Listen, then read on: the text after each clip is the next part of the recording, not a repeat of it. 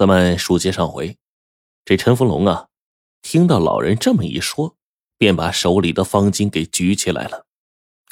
三位老人家，各位名流，但请观看。上寿老人颤抖着手，从陈福龙的手里接过方巾，摸了又摸呀，啧啧称奇。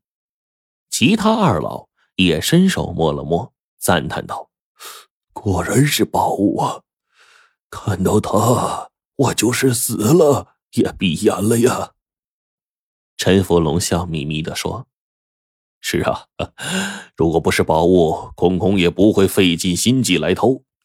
可惜啊，空空偷了一辈子宝，这薄卷方巾呢，却并未偷去。”陈福龙啊，话音刚落，只见这上寿老人说：“大人，您错了，方巾我已经偷了。”这个声音如同晴天霹雳，惊得大堂上所有人都目瞪口呆，噤若寒蝉。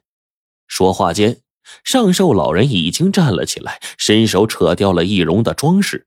众人一看，竟然是空空。陈福龙一愣，说：“空空，你你竟然假冒上寿老人，他人呢？”空空一笑说：“大人莫急，我只不过呀。”是花钱雇人把他骗到了别处。此时呢，送他回来的轿子呀，已经在路上了。上寿老人安然无恙。陈富龙点了点头，说：“你说方巾你已经偷了，可惜啊，你偷的两块是假的，本官手上这个才是真的。”空空一笑说：“ 大人，您仔细看看，您手上的这是哪一块呀？”陈福龙低头一看，冷汗不由得就冒出来了。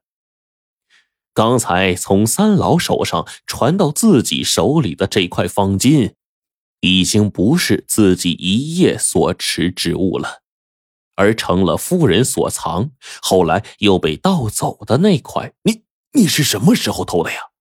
空空一笑，有点得意。就在大人允许我们看方巾的时候。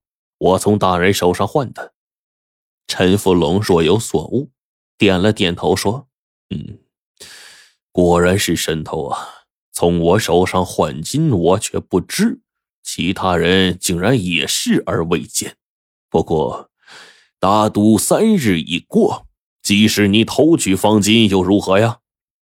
空空正色的说：“大人，赌期并未过，虽然你我约定是三日。”可你当时说过，三日后与我大唐相见之日，此赌才为结束。如今大人即位升堂，赌期便未结束。在未结束之时，我道得方巾，即为我赢。众人一阵大乱呐！堂下的总兵王良之抢先一步，一把抓住空空，宝剑架在了空空的脖子上。大人，末将已擒下，请大人下令斩首。汗水。从陈福龙的额头上冒出了，他平了平心境，擦了擦汗，摆了一下手，说：“唉，王将军，放开他。本官既然和他打赌，就愿赌服输。”升堂，三通鼓响，陈福龙端坐大堂，堂上端端正正的摆着三块方巾。众人全在堂下观看，上寿老人已经赶回来了，和众人一起在堂下静观。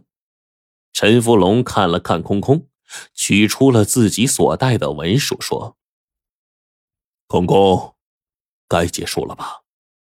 空空呢，也从怀里取出文书，献到堂上，请大人定夺。陈福龙说：“空空，我用两块假金。”都没有难倒你，还让你当着众人的面在眼皮子底下偷了真金，你果真是神偷啊！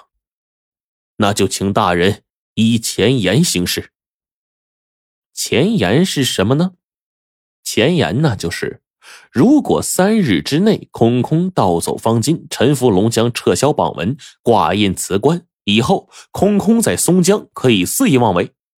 现在啊。陈福龙的真方巾被空空盗走了，那他还能说什么呀？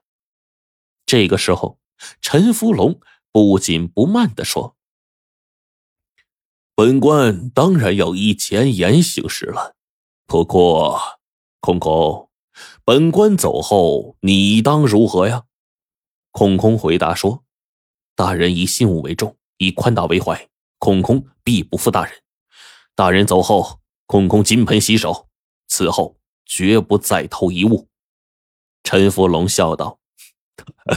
好，那你能否劝告同门同道，不再为盗呢？能否以身劝世人，莫要欺心呢？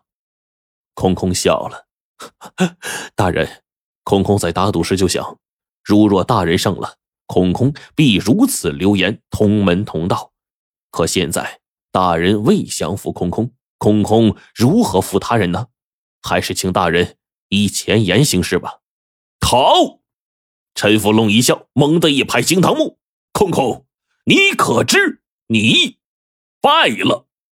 空空一愣：“呃，大人，三块不不卷方金全在大堂上，空空手无一物，当然胜败全由大人说了算。”呵，非也。陈福龙一摆手，一把抓起了三块方金。你所盗的三块方金，无一是真，全为赝品。此话一出，满堂皆惊。众人顿时一愣，空空也是一愣，继而大笑：“ 大人说真即真，大人说假即假。”陈福龙也一笑：“有请上官大人。”说话间，从大堂一侧走出一个官员模样的人。这人呢，服饰华丽，气宇不凡，风度翩翩的走上堂来。